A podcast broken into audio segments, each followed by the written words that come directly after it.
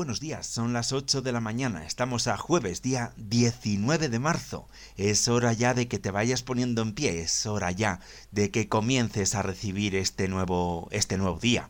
Si trabajas en el sector de la sanidad, del transporte, de los supermercados o si tienes una tienda de alimentación, seguramente tendrás que irte preparando para, para ir a trabajar o para abrir tu negocio. Nosotros, como siempre, queremos ofrecerte la mejor compañía para que empieces el con alegría, a pesar de que estamos en una situación muy, muy complicada en estos momentos. Lo primero es la fuerza, la alegría y nuestro bienestar psicológico para que todos podamos hacer frente a esta crisis. Aquí comienza Siete Días por Delante, con Nacho Herranz y todo su equipo.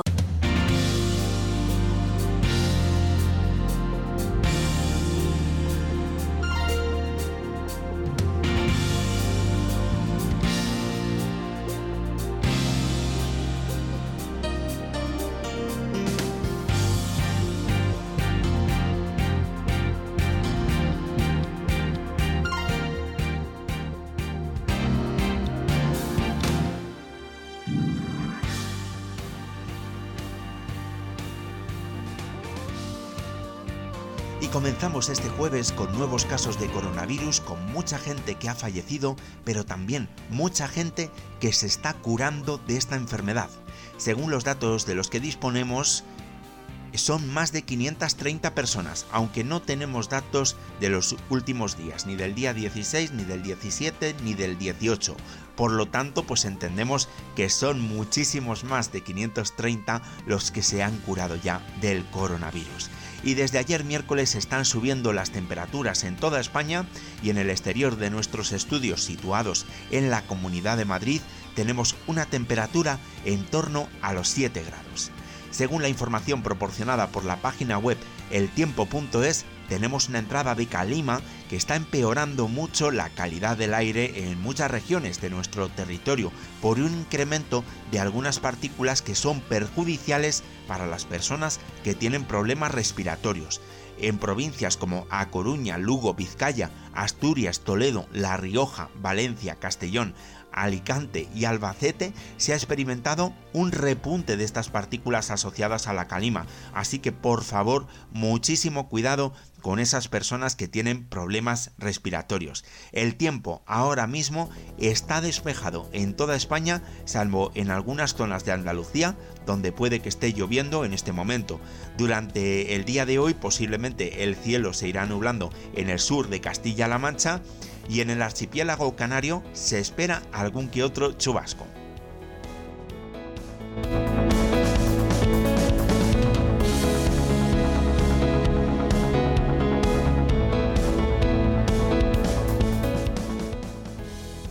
Una información importante para los usuarios del transporte público de la Comunidad de Madrid. Se van a compensar los abonos transporte que hayan sido cargados y no hayan sido utilizados. El consorcio de transportes madrileño devolverá el dinero de los abonos mensuales que hayan sido sacados desde el día 1 de febrero y que no hayan sido utilizados se ha establecido un protocolo para compensar estos abonos de transporte de 30 días cuya carga haya sido efectuada a partir del día 1 de febrero, exigiendo como condición que no se haya utilizado o que a lo sumo haya sido usado el día de la primera validación o los dos siguientes. La compensación va a consistir en una carga sin coste de un abono de 30 días de la misma zona tarifaria y perfil del usuario que el cargado previamente, según ha explicado el gobierno regional en un comunicado. En el marco de las nuevas medidas extraordinarias en materia de transporte público,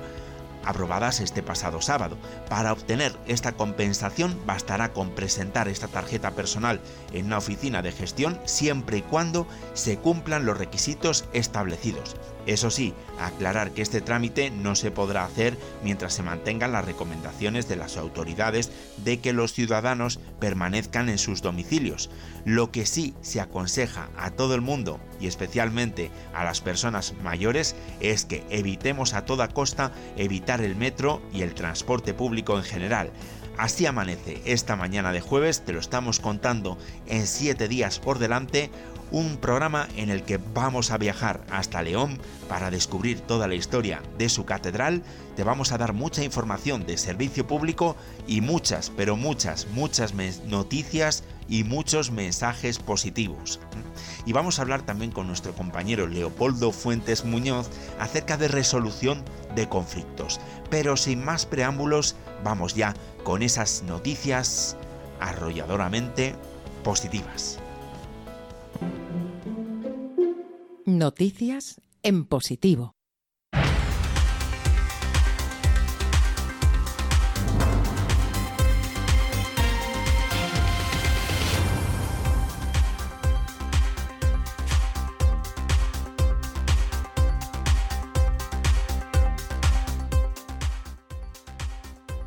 Y para comenzar estas noticias en positivo, sí que tenemos que corregir la cifra que dábamos al comienzo de nuestro programa, porque parece ser que son muchos más de 530 los curados. A día de ayer, 18 de marzo, la cifra se situaba en toda España en torno a las 1.100 personas que han superado ya el coronavirus. Aunque también es verdad que se están dando casos de personas que se curan y recaen en torno a un 14% de los pacientes dados de alta, dados de alta por el coronavirus recaen en los test realizados posteriormente. Los expertos creen que estos pacientes todavía se están recuperando de infecciones pulmonares y aún deben restablecerse totalmente. Además, algunos de ellos dan positivo, pero no vuelven a mostrar síntomas. Tenemos que esperar, eso sí, que el tiempo esté de nuestro lado y que el calor ayude a combatir esta pandemia. Quizás nos tengamos que fijar en el caso de Australia para ser optimistas, donde el número de casos no supera el centenar y esperemos que con el final del invierno el número de casos vaya disminuyendo. Desde hace un tiempo las impresoras 3D son una auténtica revolución a nivel industrial, fabricando todo tipo de productos en cuestión de horas, lo cual supone un cambio de paradigma. Y estas impresoras están al servicio de hacer frente a esta pandemia global del coronavirus. En Italia, desde hace unos días, son una tabla de salvación. Y en España también comienzan a serlo. Uno de los problemas a los que se están enfrentando los hospitales para atender a los pacientes es la falta de material para hacer frente a la demanda, tanto en sanitarios como en población. Resistencia Team es un grupo multidisciplinar de voluntarios que ha comenzado a fabricar dos modelos de respiradores autónomos gracias al uso de impresoras 3D. Para ello solicitan toda colaboración posible, impresoras 3D, corte láser, inyección de plástico por todo el país, necesitan toda la colaboración posible con la intención de crear los modelos basados en el sistema Jackson Rees, los modelos Respirator 23 y Respirator 17. Según explica este equipo para los medios de comunicación, llevamos sin descanso 96 horas haciendo turnos de 14 horas, en muchos casos durmiendo mal y poco, con el objetivo de tener un objetivo funcional lo antes posible. Según explican también, es que lo grande de este proyecto es que estamos trabajando en red personas de todos los puntos de España sin saber los unos de los otros y en la mejor sintonía. Como es sabido, el principal problema del COVID-19 es su rápida propagación entre la población, que sin ser un virus de una gran mortalidad, sí complica y mucho la actuación sanitaria en caso de colapso. Algo de especial relevancia en personas vulnerables con patologías previas o edad avanzada, a quienes el virus sí que puede suponer muchas complicaciones en caso de no contar con una atención de garantías temprana. Para no llegar a la trágica situación de priorizar la atención de un paciente u otro, es necesario contar con todo el material sanitario posible. El 3% de los infectados con el virus COVID-19 precisarán de sistemas de ventilación mecánica y serán considerados como muy graves.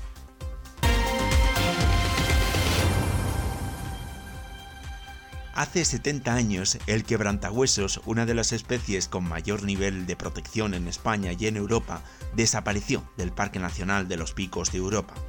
Ahora, gracias a un proyecto de reintroducción, ha nacido en este parque nacional el primer polluelo desde su extinción en 1956.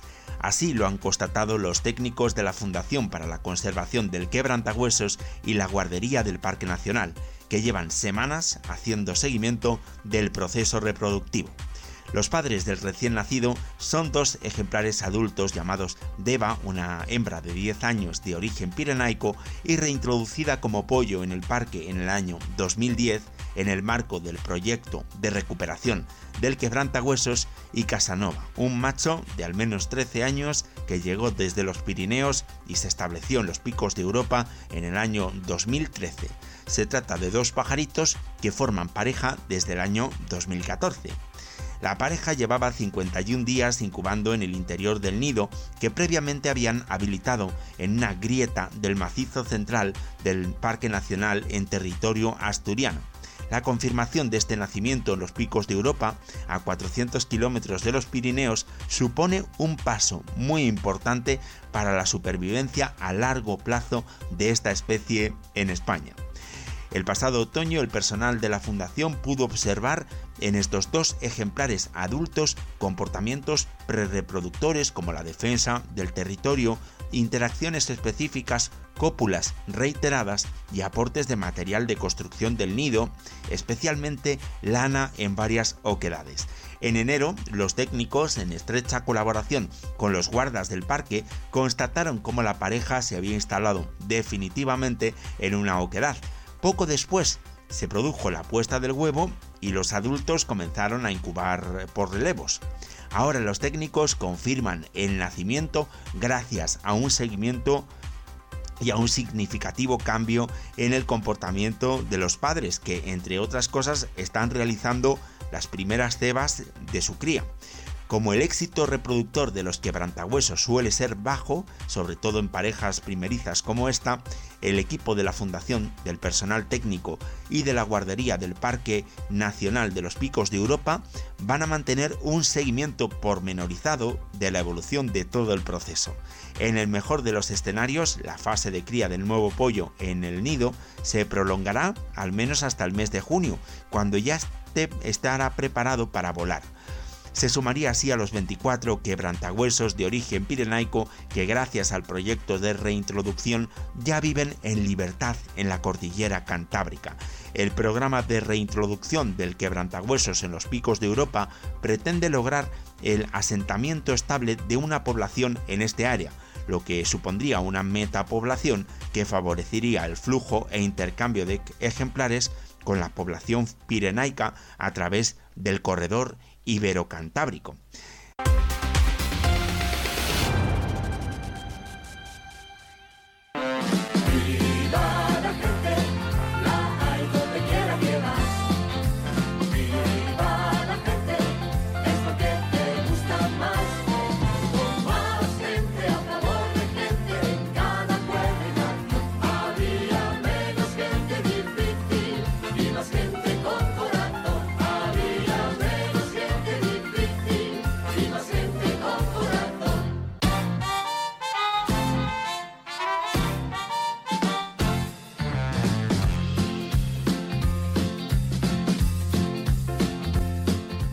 Y en esta sección de Viva la gente queremos hablar de lo que es el otro lado de la actualidad en general, esas noticias curiosas e historias de la gente, historias de pequeños grandes héroes, personas que podríamos decir que tienen una actitud heroica en estos tiempos tan complicados de coronavirus.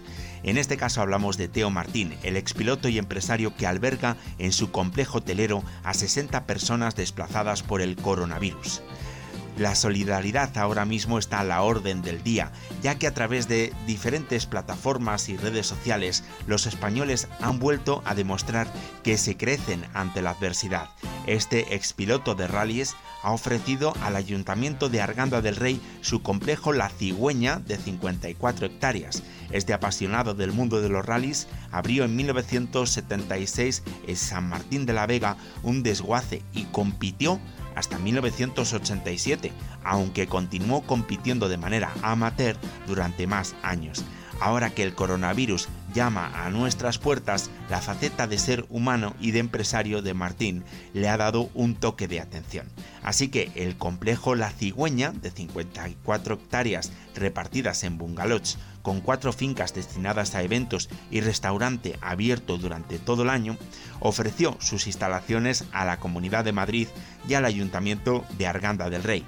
Se trata de un emplazamiento único, situado en pleno Parque Natural del sureste de la Comunidad de Madrid y con un gran lago. La acogida de la oferta ha sido espectacular y no han tardado en dar respuesta. El objetivo ha sido ayudar de corazón y con el fin de que pronto todos podamos volver a la normalidad. Ahora mismo todo el personal de este complejo está atendiendo a las 60 personas alojadas en, los 17 bungalows. Se trata de 60 personas que están en casas de acogida, en su mayoría venezolanos que venían a España buscando una oportunidad y les ha pillado todo esto del coronavirus. Personas que no han tenido tiempo de encontrar ni una casa ni un, ni un trabajo. Se trata de otra demostración de que la ayuda desinteresada puede ayudarnos a luchar contra el coronavirus. En esta situación tan difícil es fundamental tener conciencia social, seguir las normas de sanidad, lógicamente, y pensar que todos estamos eh, remando juntos. Precisamente esto de remar juntos se parece a lo que ayer Felipe VI recomendó en su mensaje del rey, ya que pidió unidad para conseguir frenar esta crisis del coronavirus. Añadió también el monarca que este virus no nos vencerá, al contrario, nos va a hacer más fuertes como sociedad, una sociedad más comprometida, más solidaria, más unida. Estas son palabras del rey Felipe VI en el día de ayer.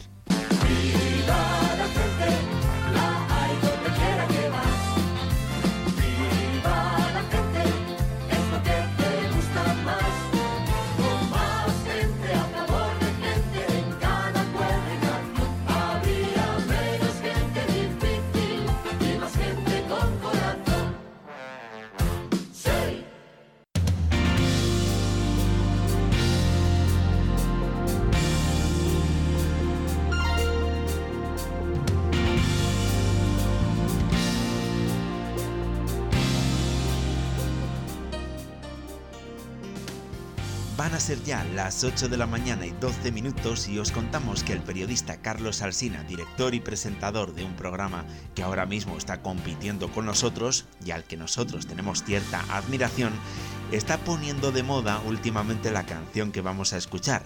Nos referimos al tema Facciano Fintaché de la gran hombreta Coli. Se trata de una canción que de alguna manera, de alguna forma, quiere poner una nota de optimismo en estos días tan difíciles. Es una canción que nos habla de arroyos, prados verdes y arcoíris y que dice cosas que hoy están tan a la orden del día como lo que vamos a escuchar.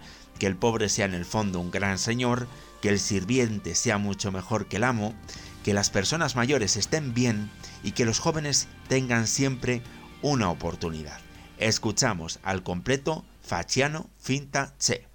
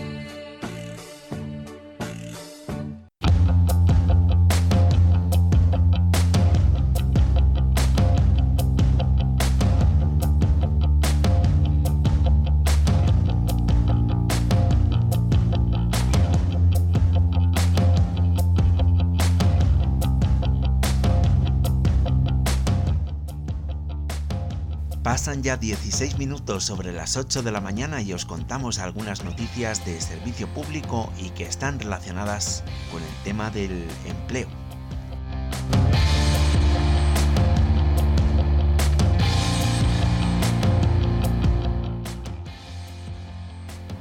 Según cuenta portalparados.es, los subsidios de desempleo se renovarán automáticamente sin presentar solicitud de renovación.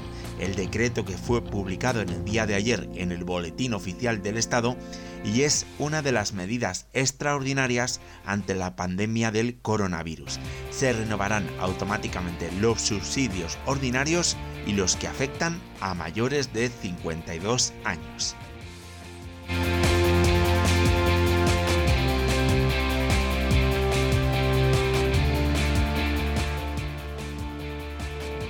Con respecto a lo que es el sellado del paro, te informamos que en la mayoría de las comunidades autónomas han previsto que se proceda a sellar el paro automáticamente, sin necesidad de que los parados tengan que hacer ningún trámite, y en otras se está flexibilizando de tal manera que nadie perderá su prestación o subsidio por no sellar en la fecha señalada.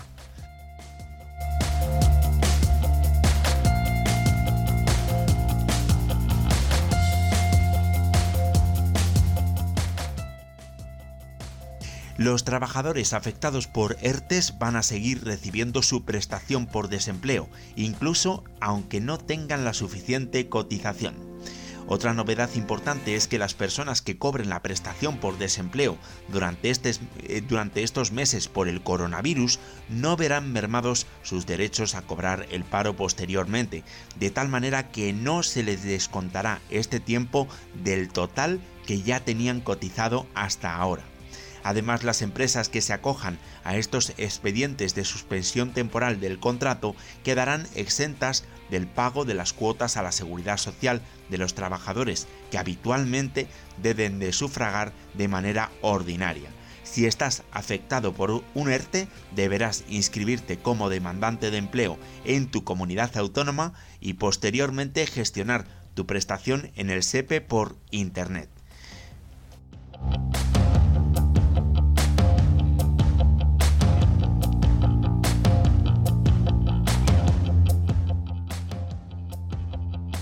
Junto a las medidas destinadas a trabajadores afectados por ERTES, el gobierno ha establecido una moratoria en el pago de las hipotecas por parte de las personas afectadas por esta crisis.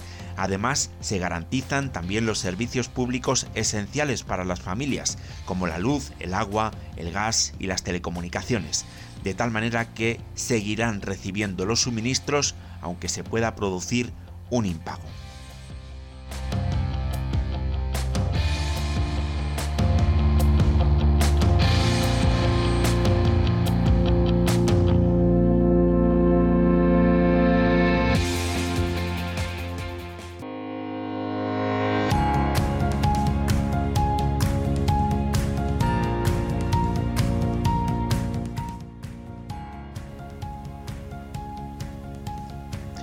Los conflictos forman parte de nuestra vida y aceptarlos es el primer gran paso que debemos dar para superarlos.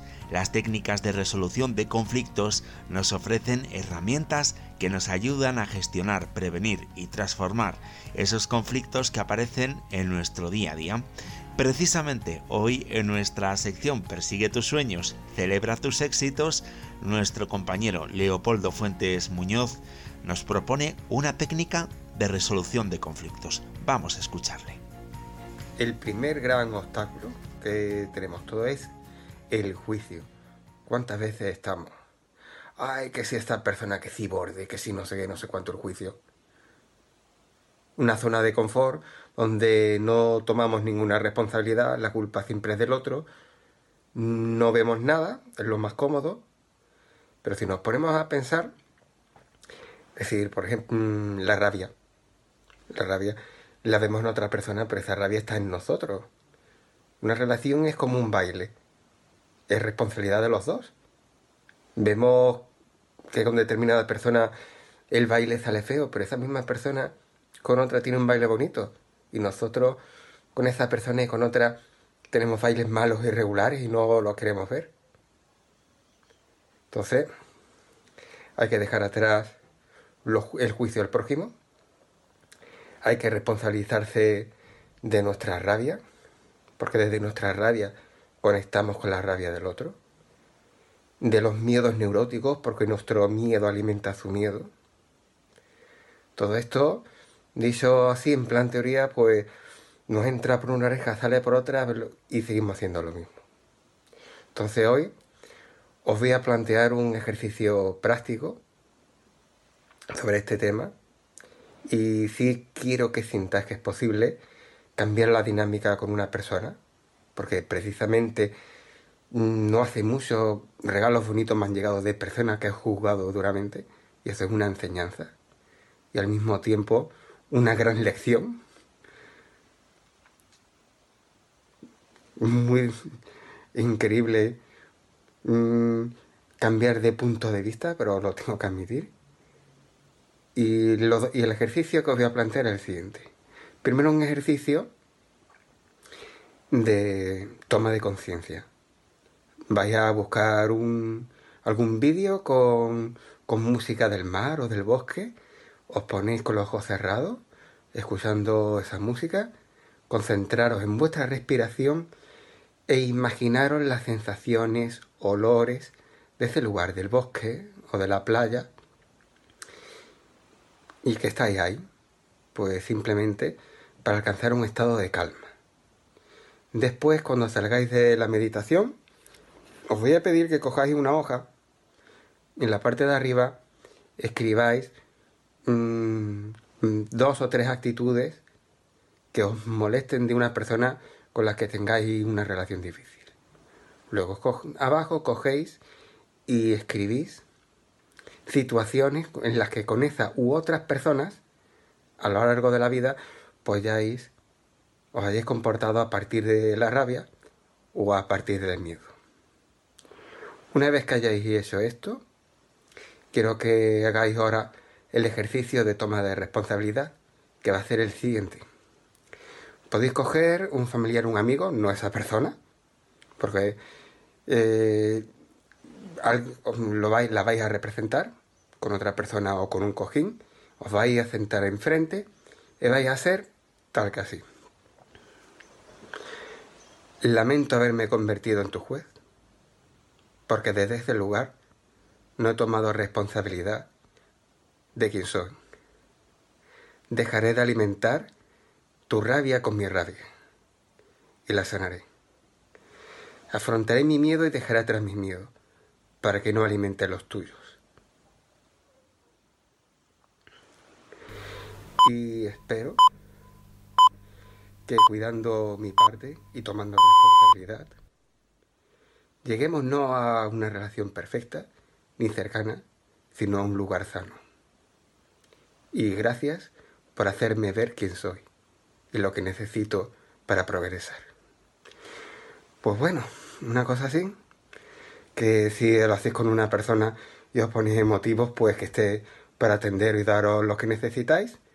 Y tened en cuenta que tenéis ahora una oportunidad increíble para cuidar vuestro jardín durante un par de semanas antes de que vayáis a esa persona. Simplemente, pues, con el tiempo y con paciencia y con amor, pues, no merece la pena sanar y tener algo sano con la gente que, que se cruzan en nuestro camino. No hay nada más bonito y más importante. Pues nada, os dejo un trabajo para estas dos semanas más importante que poner memes y, y distraernos.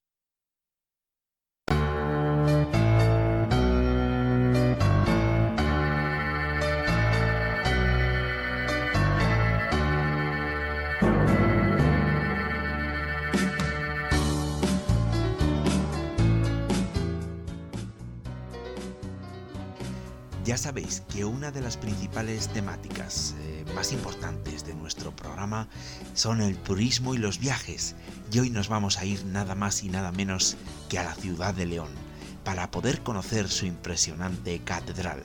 Claro, nos vamos en este caso con la imaginación, la imaginación que nos permite la radio, ya que sabéis que, que estamos en estado de alerta y no podemos salir a la calle pero la radio nos permite soñar y viajar hasta León para conocer su catedral.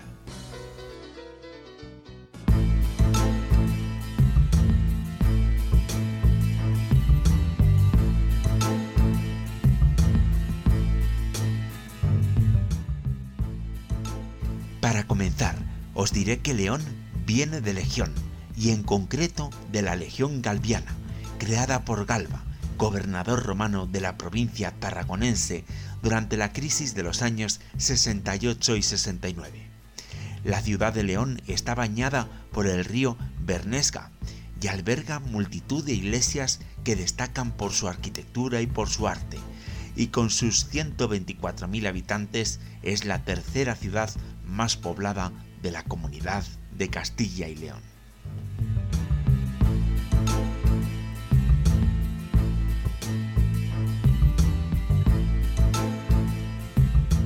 Pero vamos a retroceder más de mil años. Nos vamos a ir a los tiempos de Ordoño II, hijo de Alfonso III, quien reinó entre el 914 y el 924 y fundó la primera catedral leonesa. Este primer templo fue destruido posteriormente por Almanzor en una de las audaces campañas del caudillo del califato cordobés. Posteriormente, en el siglo XII, ya se construyó en el mismo lugar una catedral románica, pero no será hasta finales de este mismo siglo cuando a compás de la influencia que llega de Francia se piensa en construir un gran templo gótico que responda a las nuevas necesidades de la ciudad.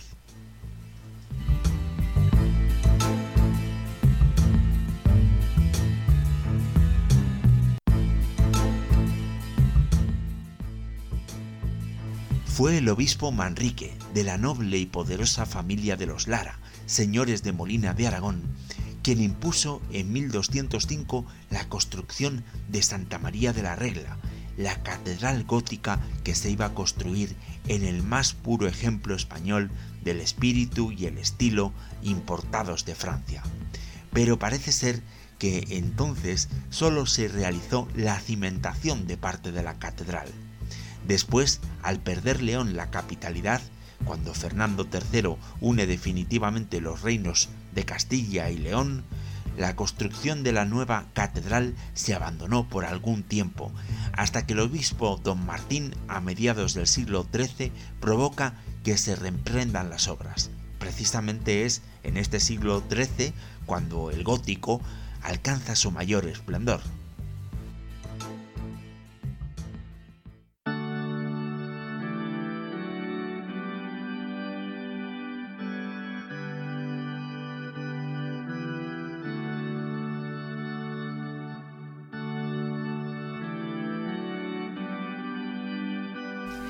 El arquitecto de la catedral parece ser que fue el maestro Enrique, seguramente natural de Francia, y que ya había trabajado anteriormente en la Catedral de Burgos. Es evidente que conocía la forma arquitectónica gótica de la región de París. Falleció en 1277 y fue sustituido por el español Juan Pérez. En 1302, el obispo Gonzalo Osorio abrió la totalidad de la iglesia a sus fieles, aunque durante el siglo XIV todavía se estarían terminando el claustro y la torre norte. La torre sur no se finalizó hasta la segunda mitad del siglo XV. Esta prontitud en las obras le da una gran unidad de estilo arquitectónico.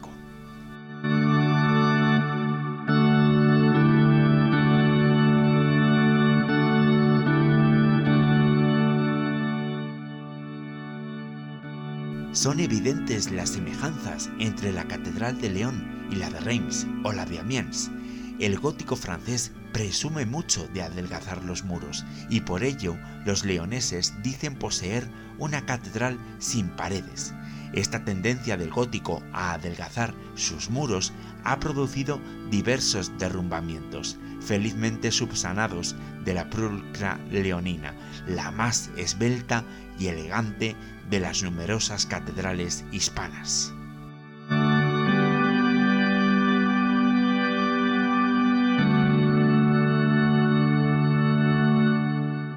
La estructura del interior de la catedral tiene también una clara influencia francesa, con la forma de las capillas de la girola y el crucero. De influencia francesa también es el desarrollo del presbiterio.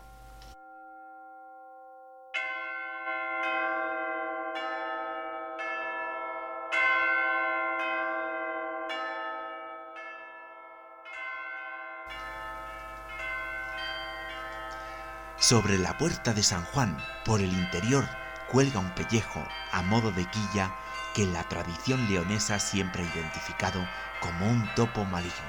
Según cuenta la leyenda, el topo destrozaba lo construido a lo largo del día durante la noche.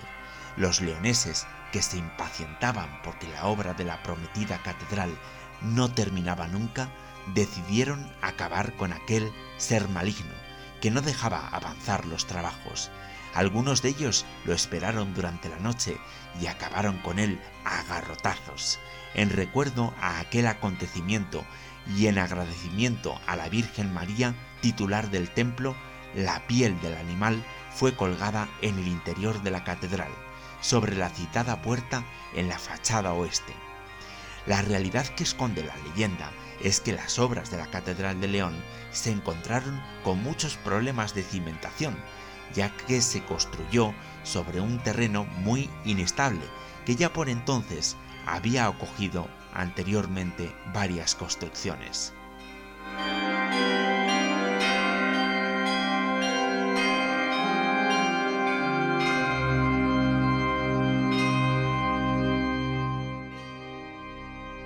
Imposible resulta resumir en tan breve espacio de tiempo las innumerables joyas artísticas que alberga esta catedral y que se distribuyen entre las distintas capillas de Santiago, la mayor del Templo, del Carmen, del Salvador, de Santa Teresa, de la Asunción y la capilla mayor con el retablo que tantas vicisitudes ha sufrido.